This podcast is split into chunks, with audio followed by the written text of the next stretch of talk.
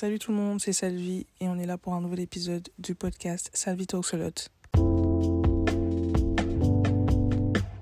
Alors j'espère que vous allez bien, que tout va bien chez vous. Moi ça va, franchement ça va. Il n'y a rien de nouveau depuis le dernier épisode. Euh, je suis toujours en vacances, enfin en vacances. en, je sais pas, je vais pas dire que c'est des vacances parce que je non. J'ai beaucoup révisé pour les examens de fin d'année, mais euh, ouais, je suis toujours à la maison beaucoup de révisions, beaucoup d'études, beaucoup de repos aussi. Euh, j'ai rien fait de nouveau. Franchement, il n'y a rien de nouveau. Il n'y a vraiment pas de. Euh, enfin, a pas d'update à faire en fait. Il n'y a pas d'update. Juste que j'ai quand même pris le temps de, prendre une, de faire une petite pause et d'aller voir Creed. Euh... je sais pas qu'est-ce que je peux dire par rapport à ce film parce que, genre, pour ceux qui me connaissent, ceux qui me connaissent savent que Michael B. Jordan, c'est vraiment genre ah, je sais pas quoi, je sais pas, franchement, je sais pas quoi dire. Juste, le film, il était bien. Je vais peut-être aller le re-regarder. Il y a moins que je retourne le regarder. Parce qu'en fait, quand je l'ai vu pour la première fois, j'étais tellement pas concentrée sur l'histoire.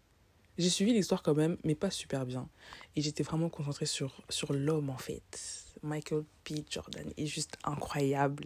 Du coup, peut-être que je vais retourner le voir pour être un peu plus concentrée sur, euh, sur l'histoire, you l'intrigue et tout. Mais euh, non, le, pour l'instant, je mets un bon 8 Ouais, un bon, non, un, ouais, un bon 8 sur 10, pour ne pas mettre 12. Mais ouais, 8, restons lucides, un bon 8 sur 10, littéralement bien. Une histoire, l'histoire, elle était chouette, mais bon, comme j'ai dit, j'ai pas super, super bien suivi. Donc euh, voilà, c'est un peu ça pour, euh, pour l'update de la vie, je pense.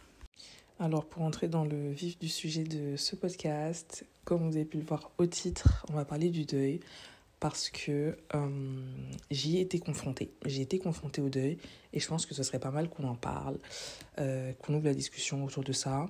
Et voilà, peut-être que d'autres personnes sont passées par les mêmes étapes que moi, ont eu un peu la même, euh, enfin les mêmes émotions que moi, tu vois. Donc je pense que ce serait vraiment pas mal que vous puissiez écouter mon histoire en fait. Donc asseyez-vous, tranquille, on va discuter. Je, je pense pas que je dois dire trigger warning, genre de ouf, mais voilà, c'est vrai que si c'est encore un peu difficile d'écouter. Genre, je sais pas, si ça vous fait remonter des sensations, enfin des, des émotions pas très bonnes, d'écouter euh, quand quelqu'un parlait de deuil et tout. Donc, je vous conseillerais pas trop d'écouter, tu vois. But, je vais pas dire des trucs de ouf, quoi. Genre, c'est vraiment mon vécu, les émotions par lesquelles je suis passée, genre, c'est vraiment moi, quoi. C'est pas une réalité universelle. Donc, euh, voilà, je vous laisse avec euh, la suite. Donc, moi, j'ai été confrontée au deuil euh, à plusieurs reprises dans ma vie, en fait. Je vais pas mentir. À plusieurs reprises, j'ai été confrontée au deuil. Mais ça n'avait jamais été euh, le deuil d'une personne que je connaissais personnellement. C'était toujours euh, l'oncle de maman, l'oncle de papa, la tante qui habite à tel endroit, à tel endroit. C'était jamais une personne que j'avais côtoyée. Et, et même si c'était une personne que j'avais côtoyée, c'était une personne que je voyais. Tu vois, au crayon de famille, tu la vois. Bref, il n'y avait pas vraiment de lien tel quel entre moi et cette personne-là. Donc, ça a été euh, très compliqué de pouvoir euh, associer le deuil à des émotions parce que je n'y avais jamais été confrontée. Donc, moi, c'était ouais, une personne qui meurt. Euh, les gens sont tristes, ok, mais je n'ai jamais été touchée par ça personnellement.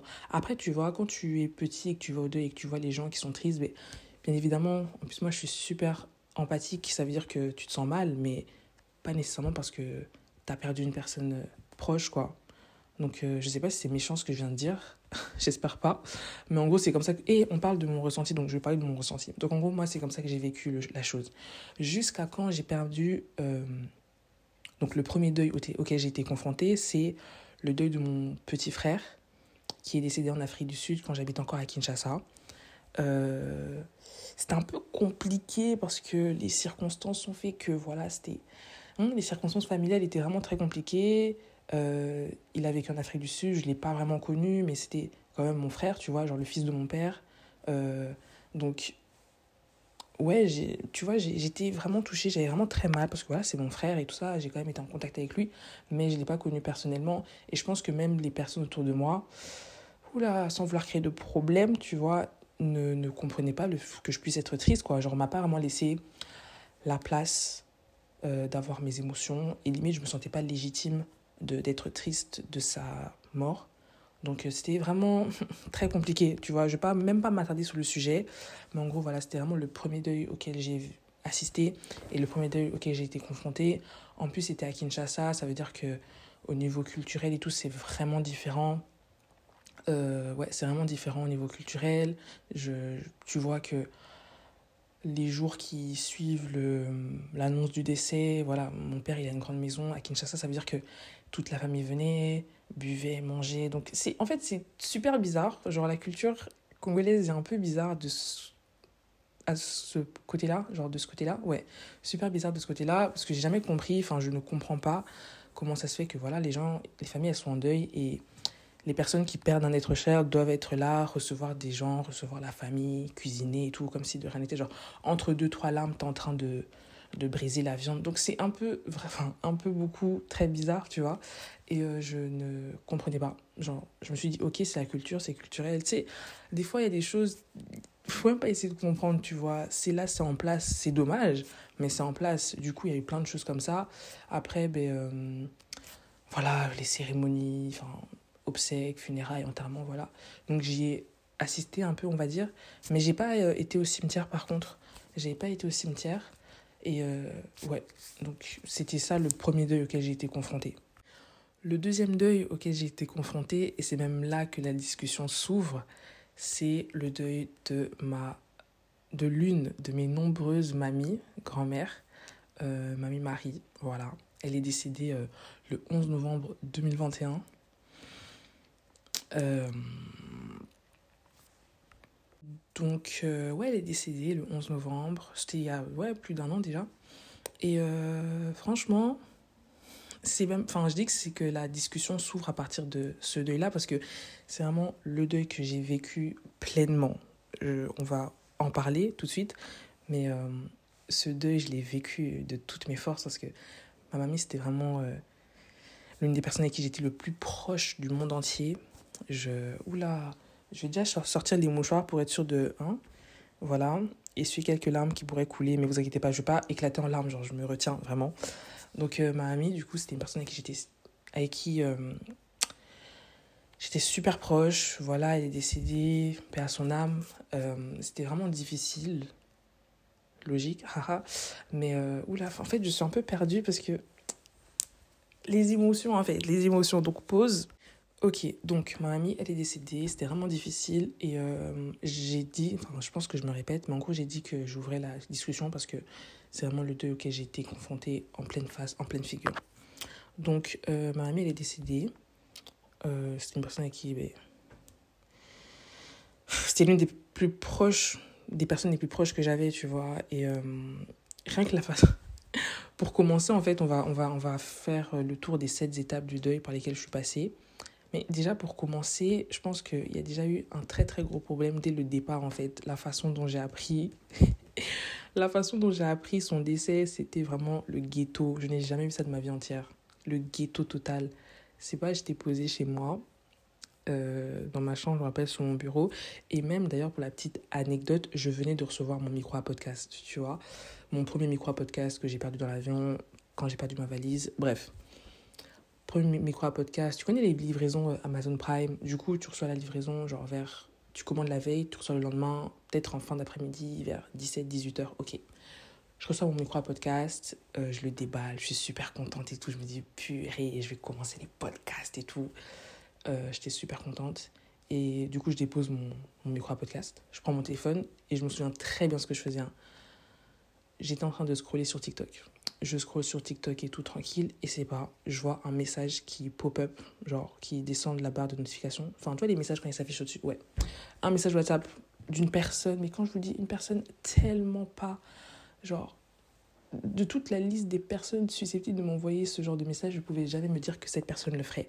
Donc, une personne super. Euh, je sais pas, je sais même pas comment vous dire, genre, c'est pas une personne proche de la famille, c'est pas un proche, genre, c'est pas cette personne-là qui devait m'annoncer ça la personne m'envoie un message en mode ouais, Marie a tiré sa révérence. Donc ma, ma grand-mère, Marie, a tiré sa révérence. Tu sais, j'ai vu le message, je me suis dit, attends, j'étais déjà. je comprenais pas ce qui se passait. J'ai vu le message, je me suis dit, attends, pause. Et là, en fait, il y a déjà ce petit déni-là qui commence, tu vois, ce petit déni qui commence en mode, attends, je sais ce que veut dire tirer sa révérence, tu vois, je sais dans quel contexte on dit ça et je sais ce que ça veut dire. mais ça veut pas dire ce que je, ce que je pense que ça veut dire. Du coup, j'étais vraiment en mode, attends, qu'est-ce que je suis en train de lire? Du coup, je me souviens, je suis retournée dans le message, j'ai relu, je pense j'ai relu le message au moins dix fois. Vraiment, au, au, moins dix fois. Je faisais que relire, relire, relire. Et là, il y a eu le déclic. Je me suis dit, ok, c'est vraiment ce que, ce que je suis en train de penser. Et je me souviens, ben, j'ai dévalé les escaliers. Je suis partie chez mon autre grand-mère qui était avec moi au salon. Et genre, je lui ai dit, j'étais dans tous mes états. Enfin, je vous épargne les détails. Vraiment, j'étais vraiment dans tous les états, dans tous mes états. Et je pense que rien que le fait que ça m'ait été. Et en fait, non, non, non. D'abord, dès que je lui ai dit à elle et que j'étais déjà euh, en larmes, ben, elle a reçu des appels de personnes qui le lui disaient, tu vois. Et je pense que si c'était par exemple elle qui me l'avait annoncé, ça aurait été tellement différent. Parce que là, même si c'est vrai que ça a été un choc, mais le choc, il a été... Euh... Enfin, non, en fait. Je veux dire, on n'annonce pas le décès d'une personne comme ça. Je suis désolée. On ne fait pas ça. Donc, euh, c'est comme ça que je l'ai appris. Et ça m'a, je pense, choqué beaucoup plus. Et ouais, c'était plus que choquant. Et même si dans le processus de deuil, enfin dans les sept étapes du deuil, il y a le choc en premier, je pense que ça aurait peut-être pu être un autre choc si on me l'avait annoncé de façon, tu vois, qu'on m'aurait fait asseoir et tout, en me disant voilà, Salvina, il se passe ça, il se passe ça. Mais je vous jure que recevoir un tel message, et en plus c'est un message qui est même pas, tu vois, c'est un message très bref, frère, une phrase, une phrase, c'est tout, même pas d'explication, donc c'est horrible. Et du coup, ben, le choc, qui est aussi la première étape du deuil, c'est le choc, voilà. Euh, moi, j'ai été choquée. Et je pense même que le, le terme choc, c'est le terme qui va m'accompagner durant tout le podcast parce que peu importe les étapes, tu restes quand même dans un état constant de choc. En tout cas, moi, je suis restée dans un état constant de choc. Euh, j'étais triste, choquée, j'étais en colère, choquée. J'étais. Euh, euh, je faisais un déni, j'étais choquée. Donc, c'était vraiment que du choc. Donc, première étape, le choc. J'étais choquée.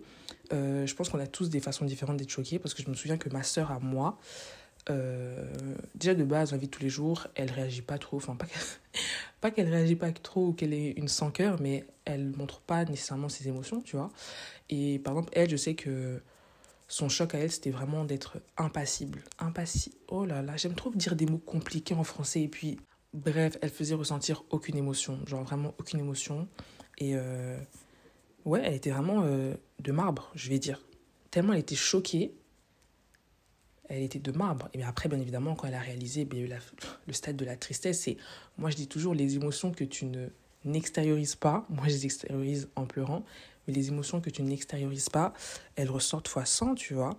Et euh, ouais, c'est vrai que ma soeur, elle a réalisé. Et bon, je ne vais pas parler pour elle, mais en, en gros, de ce que j'ai vu, j'ai vu qu'elle était choquée. J'ai vu qu'elle était choquée et que son choc à elle était vraiment différent du mien, parce que moi, moi je suis trop une drama queen mais je fais même pas exprès. Je suis vraiment comme ça. Moi, mon choc à moi, c'était vraiment euh, les pleurs, les cris, les se rouler par terre et tout. Non, mais c'était vraiment n'importe quoi. Et genre, toujours plus. Donc, rien que, rien que sur ça, je vois qu'on a deux façons très différentes de gérer euh, le, le choc, tu vois. Donc, euh, ouais. Ensuite, la deuxième étape, c'est le déni. Le déni qui est un mécanisme de défense, le refus de croire en l'information. Donc, ouais, effectivement, j'étais dans le déni. Euh, surtout que, en fait, c'est clairement, c'est clairement ça. Je voulais pas croire en l'information. Je voulais être très, euh, mettre une barrière, une distance entre la réalité et ce que moi je ressentais. Surtout que entre le moment où elle est décédée en Belgique, qu'on devait rapatrier son corps à Kinshasa, il y a eu un, je pense, un mois et demi. Ça veut dire que pendant un mois et demi, vous pleurez, vous pleurez, mais vous devez, entre guillemets, reprendre vos vies, tu vois. Donc euh, moi, j'avais fait le choix de faire ma vie comme si de rien n'était, de continuer ma vie comme si de rien n'était, de, ouais, continuer ma vie. Euh, et je pense que rien que le fait que, enfin, plus personne n'en parlait à la maison, en fait. On parlait plus de ça. On parlait plus de ça. Euh, et je me disais, ok, tant mieux, c'est très bien comme ça pour le moment. On verra comment je vais deal avec mes émotions après. Mais pour l'instant, là, je veux juste plus qu'on en parle. N'en parlons plus. Euh, attendons juste qu'on puisse rapatrier son corps et que et que et qu'on l'enterre et tout. Mais genre pour l'instant on me parlait plus de ça. Donc c'est comme ça que moi j'ai vécu euh, ce déni là et je pense que même aujourd'hui je suis un peu dans le déni même si on va faire le tour des autres euh, étapes. Mais je pense que jusqu'à aujourd'hui des fois je suis dans le déni. Des fois je comprends pas. Enfin c'est c'est c'est vraiment un truc de dingue. Par exemple petit truc tout bête par rapport au déni que je fais actuellement. Une fois je me baladais dans, dans, dans la ville avec un ami à moi. Et on est passé en fait à côté du quartier où elle habitait Et euh, on est passé à côté du quartier où elle habitait. Et j'ai dit, ah, regarde, ma mamie, elle habitait là et tout.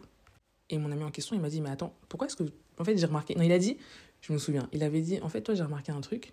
Quand tu parles d'elle, tu dis jamais paix à son âme, tu vois. Alors que c'est une personne, c'est quelque chose que les gens font souvent, tu vois, paix à son âme en parlant d'une personne qui est décédée.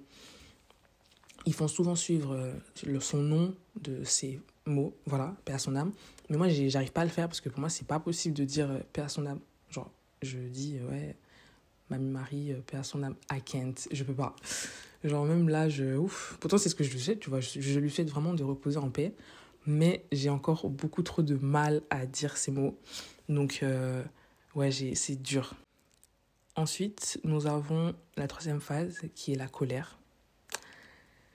Euh, la colère. Je pourrais pas vous dire exactement à quel moment, si c'était avant son enterrement ou après son enterrement, j'étais en colère, mais je sais que c'était vraiment genre très, très général, tu vois. C'était vraiment un mélange d'émotions. Je ne pourrais pas vous dire précisément c'était à quelle période chronologiquement parlant, mais je sais que j'étais en colère. Ça, c'est sûr et certain, j'étais en colère. Premièrement, j'étais en colère contre Dieu. Parce que moi, je suis chrétienne.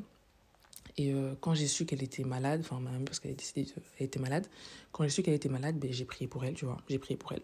Je priais beaucoup pour elle. Je, je demandais vraiment à Dieu de la garder avec moi, de.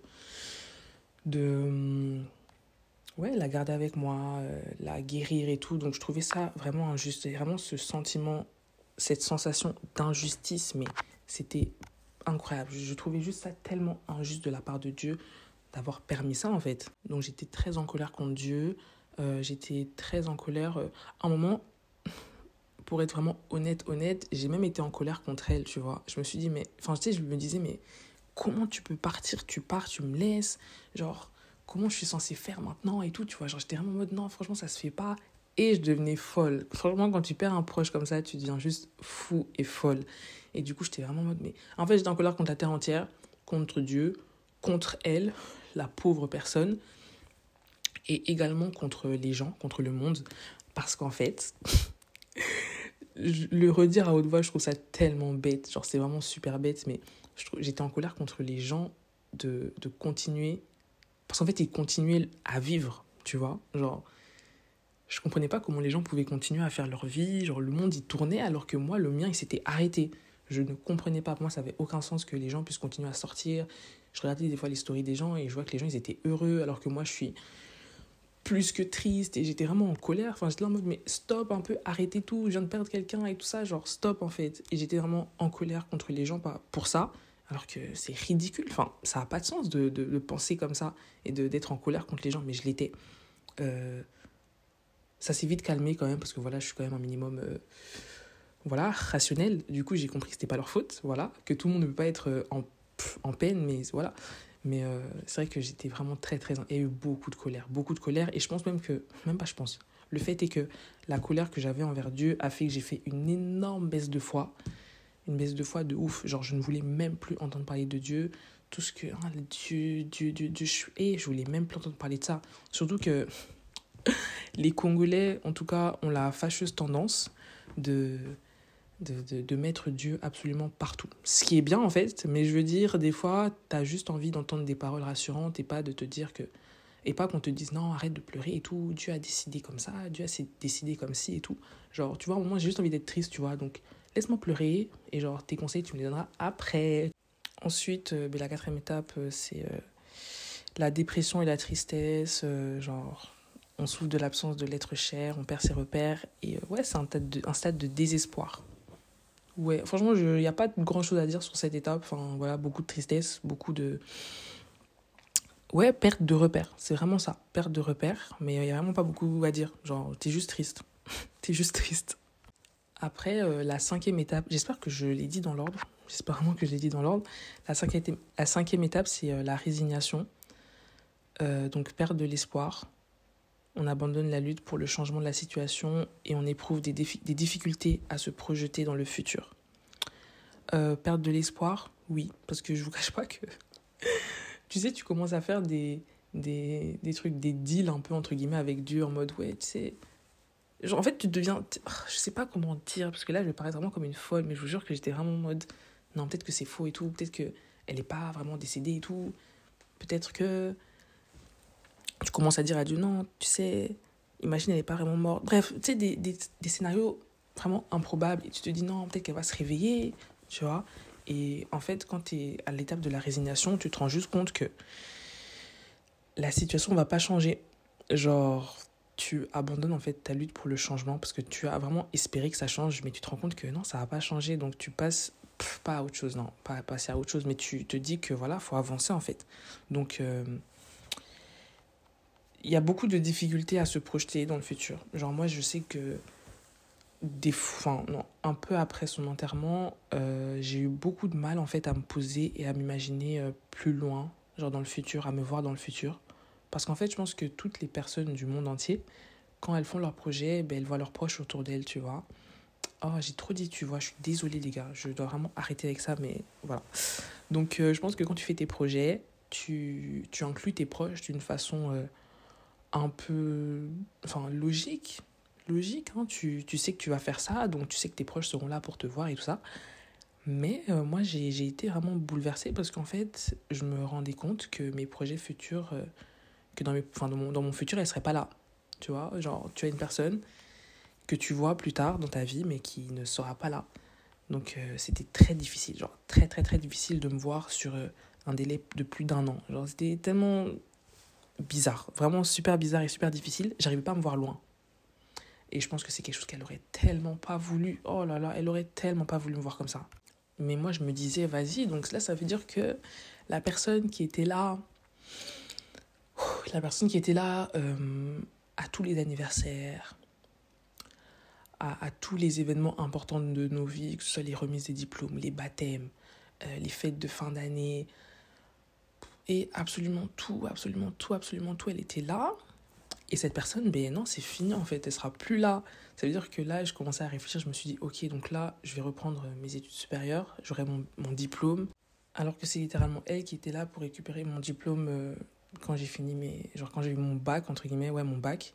Genre, quand j'ai eu mon bac, c'est elle qui est venue, quoi. En plus, c'était un bac euh, en plein Covid, t'avais pas le droit d'inviter trop de personnes, genre. Et elle était là, elle est venue. Et elle est là, elle m'avait encouragée par rapport au fait que j'allais entrer en études supérieures. Elle m'a donné plein de mots d'encouragement. Elle était vraiment derrière moi. Et là, en fait, je vais terminer ce, ces études-là supérieures. Elle sera pas là. Et euh, enfin, tu vois, c'est vraiment l'une des choses par, pour lesquelles je me dis qu'elle sera pas là. Après, il y a aussi ben, le fait que j'aurai des enfants, elle va pas les connaître. C'est vraiment trop triste, genre, et trop dommage que mes enfants n'aient pas la chance de la connaître. C'est horrible. Mais bon, ouais, j'aurai des enfants, elle va pas les connaître. Euh, je vais me marier, elle sera pas là, tu vois, plein de choses comme ça qui font que, ah, bizarre un peu. Genre là, ma petite sœur, elle aura bientôt son diplôme, elle sera pas là, alors que elle était là en mode ouais, Elana, t'es la prochaine, t'es la prochaine et tout.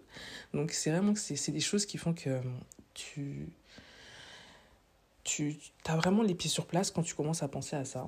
Enfin, les pieds sur place, les pieds sur terre. Genre, ça te remet vraiment les pieds sur terre. Et euh, t'abandonnes en fait le fait qu'il y ait du changement. En fait, t'acceptes la situation. T'es obligé de l'accepter. Genre, et c'est là justement que arrive la phase d'acceptation la phase d'acceptation qui est euh, la sixième étape. Donc, euh, la personne en deuil accepte la perte, arrive à se remémorer les bons comme les mauvais souvenirs, apprend à vivre différemment. Euh, ouais, est-ce que. Bon. Est-ce qu'aujourd'hui, j'arrive à me remémorer les bons souvenirs et les mauvais souvenirs sans avoir les yeux qui pleurent, on dirait, je sais pas quoi? À voir. Genre, vous voyez, rien que là, j'ai parlé d'elle, il y a les émotions, tu vois, je suis un peu émue. Mais euh, c'est vrai que je vois beaucoup de personnes autour de moi, enfin littéralement toute ma famille autour de moi, arrive à parler d'elle euh, sans être triste, sans verser de larmes, ce que je trouve tellement infaisable pour moi. Après, je pense que moi, parce que je suis hyper émotive, genre absolument tout me fait pleurer. Donc, penser à une personne, même si je suis en train de raconter une histoire drôle qu'on a vécue avec elle, je serais obligée de pleurer. Donc, je sais pas si c'est si ça a un lien avec le fait que j'accepte pas, mais en tout cas, c'est vrai que moi j'ai beaucoup de mal à parler d'elle sans, sans m'effondrer. Mais en tout cas, j'ai accepté la situation en fait. Tu es obligé d'accepter. Tu es obligé d'accepter parce que sinon tu deviens folle, tu essayes de comprendre. Et j'accepte sans pour, sans pour autant comprendre. Genre, je suis beaucoup encore dans l'incompréhension. Mais je pense que pour avancer, tu es obligé d'accepter. Même s'il y a encore des phases d'ombre, enfin des, des zones d'ombre. Enfin, je sais pas quelle zone de clarté je veux avoir. Enfin, et c'est tellement bizarre. C'est trop bizarre. Donc, euh, ouais, euh, T'apprends à accepter, t'apprends à vivre avec. Moi, tu vois, moi aujourd'hui, j'ai accepté le fait que voilà, ma amie, elle est partie. Euh, c'est toujours beaucoup d'incompréhension, mais tu es obligé de, je vais pas dire de faire avec, mais on se comprend, je pense. Ensuite, on arrive à la septième et dernière étape, étape du processus de deuil, qui est la reconstruction. La reconstruction, euh, la, reconstruction personnelle, du coup, euh, c'est lorsque petit à petit, on reprend goût à la vie et on prend conscience de notre existence. On recherche à nouveau un lien avec le monde et avec autrui et on commence aussi à penser à des projets d'avenir. Effectivement, je suis en pleine reconstruction, I guess, ouais, je pense, ouais. Je suis en pleine reconstruction. Enfin, t'apprends en fait à revivre, tu vois, à faire une nouvelle routine sans cette personne-là. Enfin, c'est très difficile, les gars, et c'est trop dur. Mais tu te reconstruis en fait. Tu, tu reconstruis une nouvelle vie sans cette personne-là. C'est difficile. Mais euh, voilà, enfin, heureusement en fait que j'avais beaucoup de monde autour de moi. C'est quelque chose qui m'a vraiment aidé d'avoir euh, mes proches, ma famille autour de moi, des gens que je pouvais appeler à n'importe quelle heure qui allaient répondre pour pouvoir m'entendre pleurer, crier au téléphone, tu vois. Donc j'ai encore dit, tu vois, purée, mais c'est pas possible. Bref, euh, c'est vraiment super important d'avoir du monde autour de soi. Et je pense que c'est ce qui m'aide, je pense, au quotidien euh, la reconstruction, d'avoir du monde et de savoir que si jamais j'ai une petite, euh, tu sais, un petit moment de, je ne vais pas dire de faiblesse, mais un moment où tu vois que, ah, tu commences à, à être un peu trop triste, genre plus triste que la normale, tu sais que tu peux appeler telle personne et que ça va aller, tu sais que tu peux parler avec cette personne et que, voilà, genre, tu es bien entouré. Et moi, je pense que c'est vraiment l'une des meilleures choses que tu peux avoir quand tu perds une personne. Mais bon, ça, on va y revenir. Du coup, je suis en pleine reconstruction. Après, voilà, je suis toujours dans l'incompréhension. Parce que. Tu sais, je sais pas, genre, tu te reconstruis sans pour autant. Je pense que je peux même dire que je me, suis, je me reconstruis sans avoir totalement passé le stade d'acceptation qui est l'étape précédente. Je pense que je me reconstruis parce qu'il le faut, en fait. Il le faut. Le monde continue à tourner et je pense très clairement qu'elle n'aimerait pas me voir euh, toute ma vie en train de me morfondre sur le fait qu'elle est partie, tu vois. Donc, euh, voilà, j'ai passé un peu l'étape de l'acceptation. Je l'ai un peu sauté. Je suis direct passée à la reconstruction. Voilà, l'acceptation, je la fais un peu au fur et à mesure, on va dire. Voilà, je pense que c'est ce qu'on peut dire.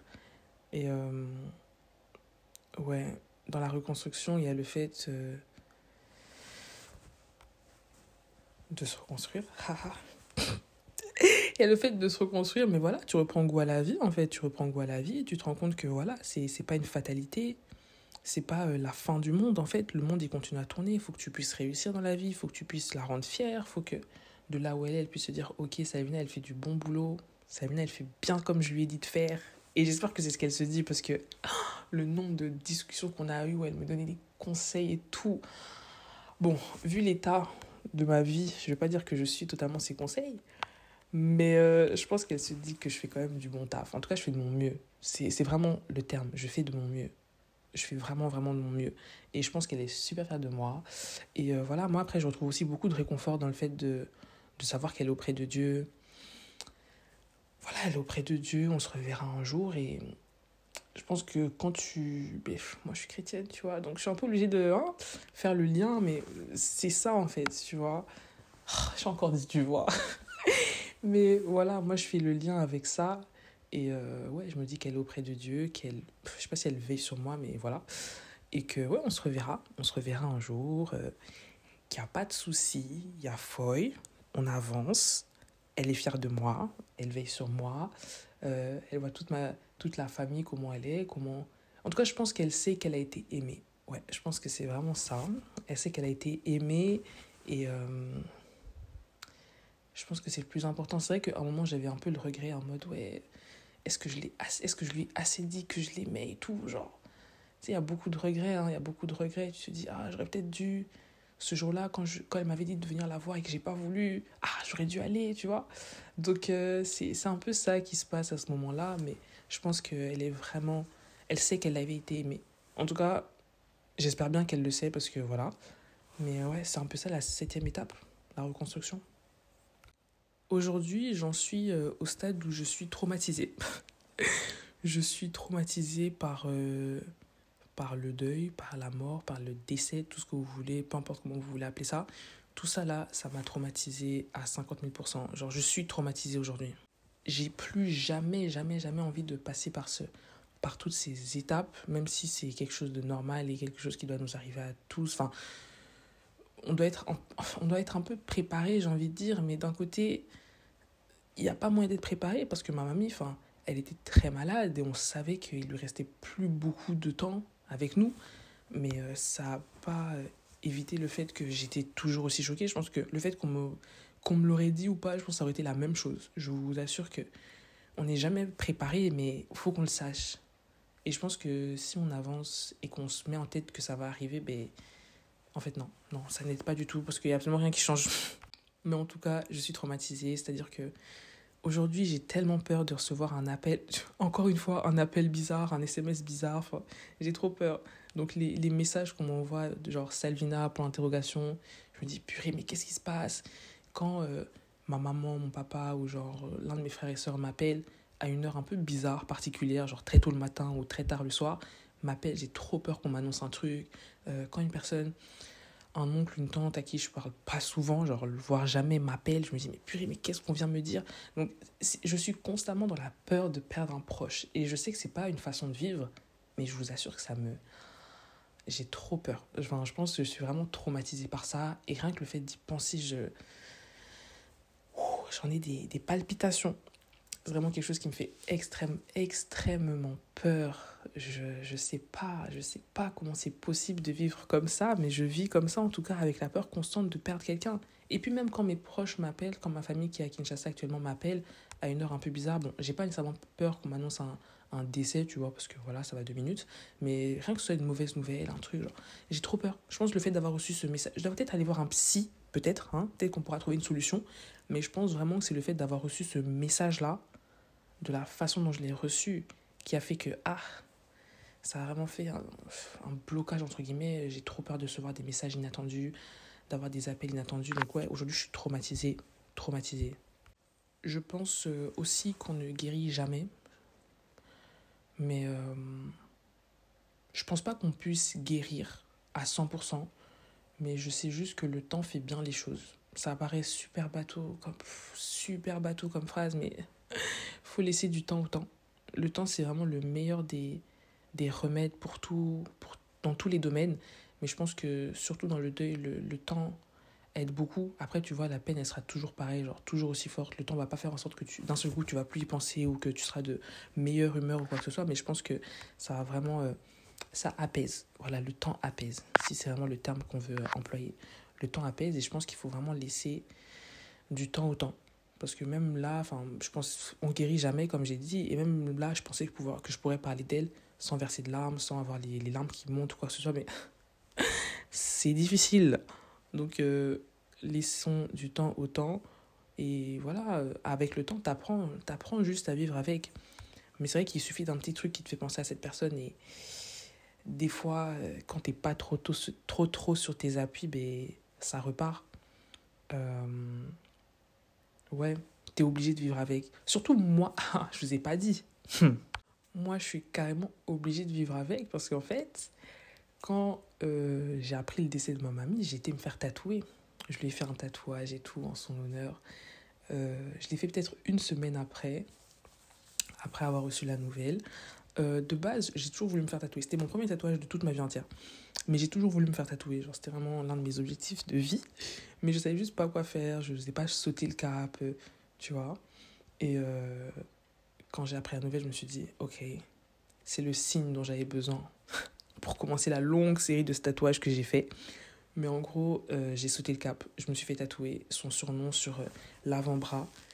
Peut-être que je mettrai une slide sur le. Enfin, une photo dans l'une des slides euh, du compte Insta.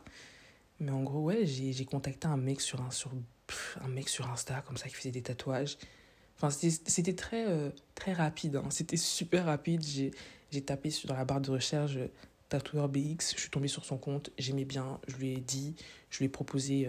je lui ai dit pourquoi je voulais le faire. Il m'a demandé la police. J'étais sur Canva, les gars. J'ai été sur Canva. J'ai cherché la police que je voulais. Je lui ai envoyé, je lui ai dit, ouais, c'est pour ma grand-mère qui est décédée et tout. Et de là, ben, il a trouvé l'idée de mettre un papillon qui s'envole un peu au-dessus de, de son surnom, ce qui est super beau. Enfin, c'est tellement représentatif. Et euh, ouais, voilà. Je, me suis fait tatouer. Et euh, ma mère, elle était pas du tout contente. Hein. Oh là là, elle était pas du tout contente. Elle était tellement. Genre. Alors que ma maman a totalement des tatouages, mais bref, elle était vraiment pas contente. Elle m'a dit. Enfin. Et c'est une maman, elle veut pas que sa fille soit tatouée, tu vois. Donc je me suis fait tatouer et elle était tellement fâchée qu'au bout d'un moment, en fait, genre, j'ai tellement paniqué. j'ai paniqué et je lui ai que c'est un faux. J'ai dit que c'était un faux tatouage. Les gars, j'ai fait l'erreur de toute ma vie. J'ai dit à ma maman que c'était un faux tatouage, que c'était un tatouage temporaire, voilà, qui partait dans un an et demi, dans un ou deux ans et tout. Elle m'a fait Ah, ok, t'as de la chance, t'as de la chance. Hein? C'est pas le temps, il passe et tout. Elle me dit Ouais, ton tatouage là, ton tatouage là. Je fais Non, t'inquiète, t'inquiète. Mais au bout d'un moment, elle a, elle a cramé parce qu'en fait, elle, en a vu aussi, elle a aussi vu les autres que j'ai fait entre temps. Les autres aussi, je lui avais dit que c'était des faux. Mais en fait, quand elle a compris que celui que j'avais fait à l'avant-bras n'était pas faux, j'en ai profité. Je lui ai dit, et tu sais quoi, tous les autres que j'ai fait, c'est des vrais. Euh, elle n'a pas pété les plombs, elle m'a pas déshérité. Donc voilà, au bout d'un moment, des fois, il faut prendre les risques dans la vie.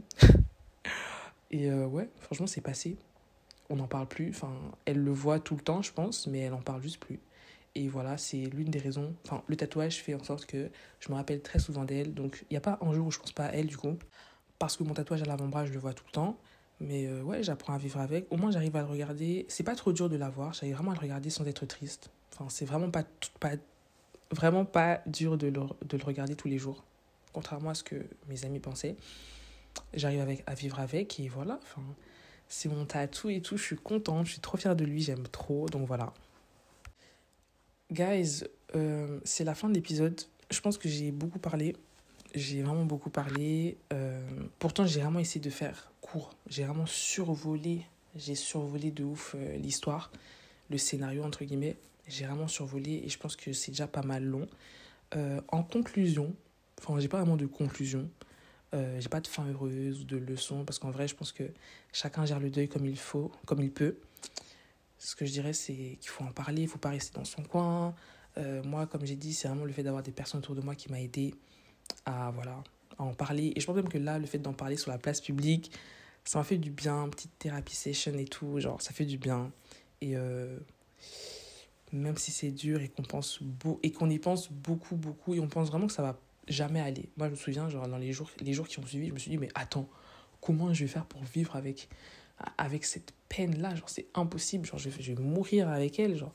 Mais en fait, euh, le temps, comme j'ai dit, le temps fait bien les choses, faut laisser du temps au temps. Donc euh, voilà. À toi qui passes par un moment difficile, je te souhaite du fond du cœur que ça aille et ça va aller dans tous les cas. Euh, pour terminer cet épisode, j'ai un petit texte que j'aime beaucoup. C'est le texte que j'avais lu euh, aux obsèques de mon petit frère et j'aimerais le partager avec vous pour terminer l'épisode. Donc voilà, je vous laisse avec le petit texte. Maintenant que je suis partie, laissez-moi aller, même s'il me restait encore des choses à voir et à faire, ma route ne s'arrête pas ici. Ne vous attachez pas à moi à travers vos larmes, soyez heureux de toutes les années passées ensemble. Je vous ai donné mon amour. Et vous pouvez seulement deviner combien de bonheur vous m'avez apporté. Je vous remercie pour l'amour que vous m'avez témoigné, mais il est temps maintenant que je poursuive ma route. Pleurez-moi quelque temps si pleurer il vous faut, et ensuite laissez votre peine se transformer en joie, car c'est pour un moment seulement que nous nous séparons. Bénissez donc les souvenirs qui sont dans votre cœur. Je ne serai pas loin car la vie se poursuit. Si vous avez besoin de moi, appelez-moi, je viendrai. Même si vous ne pouvez pas me voir, je serai près de vous. Et si vous écoutez avec votre cœur, vous percevrez tout mon amour autour de vous, dans sa douceur et sa clarté. Et puis, quand vous viendrez à votre tour par ici, je vous accueillerai avec le sourire et je vous dirai bienvenue chez nous.